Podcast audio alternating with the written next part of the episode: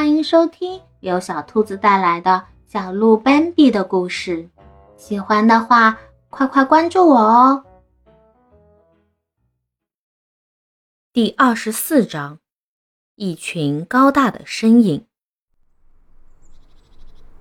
这个夜晚，当月亮升起的时候，斑比的妈妈又一次回来了。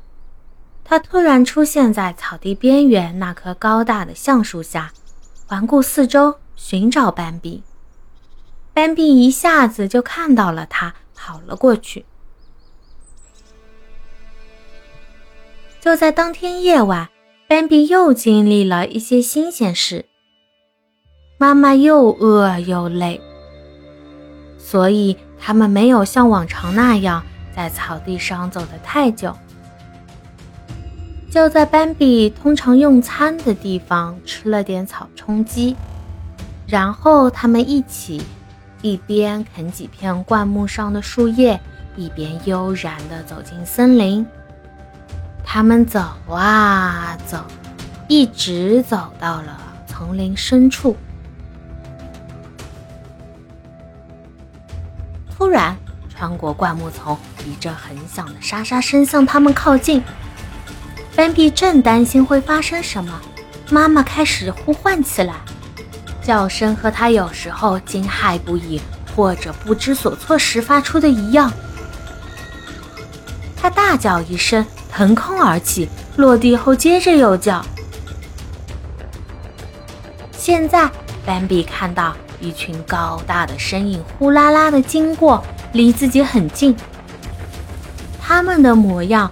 与斑比和斑比的妈妈很像，与艾娜姨妈与他们家属中的所有成员都很像，只是他们非常魁梧，体格特别强壮，令人不得不满怀钦佩地仰视他们。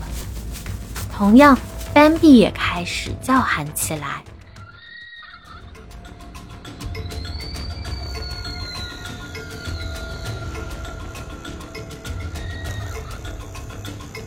他几乎不知道自己在喊叫，完全不由自主。队伍迈着重重的脚步缓缓而过，三头四头巨大的身影一个接着一个，走在最后的一头比其他的还要高大，脖子上长着浓密的鬃毛，头上顶着的鹿角像棵小树那么大，谁见了都会喘不过气来。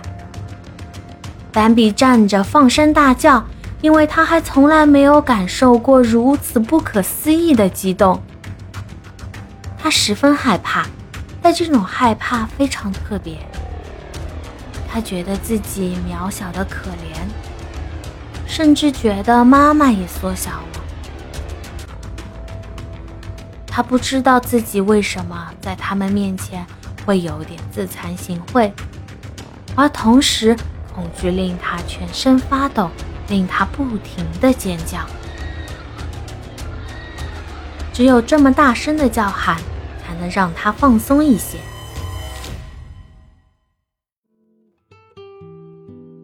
队伍远离了，已经什么也看不到，什么也听不见了。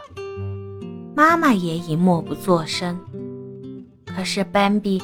还陆续发出一两声短促的叫喊，刚才的一幕还在他的内心激荡。安静些，他们已经走远了。哦，妈妈，他们是谁？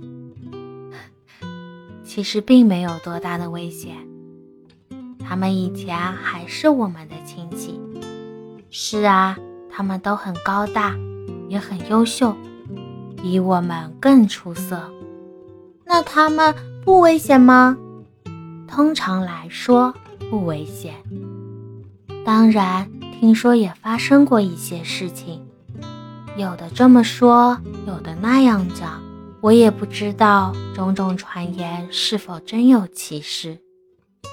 反正他们从来没有伤害过我，也没有伤害过我的任何熟人。既然他们是我们的亲戚。他们为什么要伤害我们？他想让自己平静下来，可身子还是抖个不停。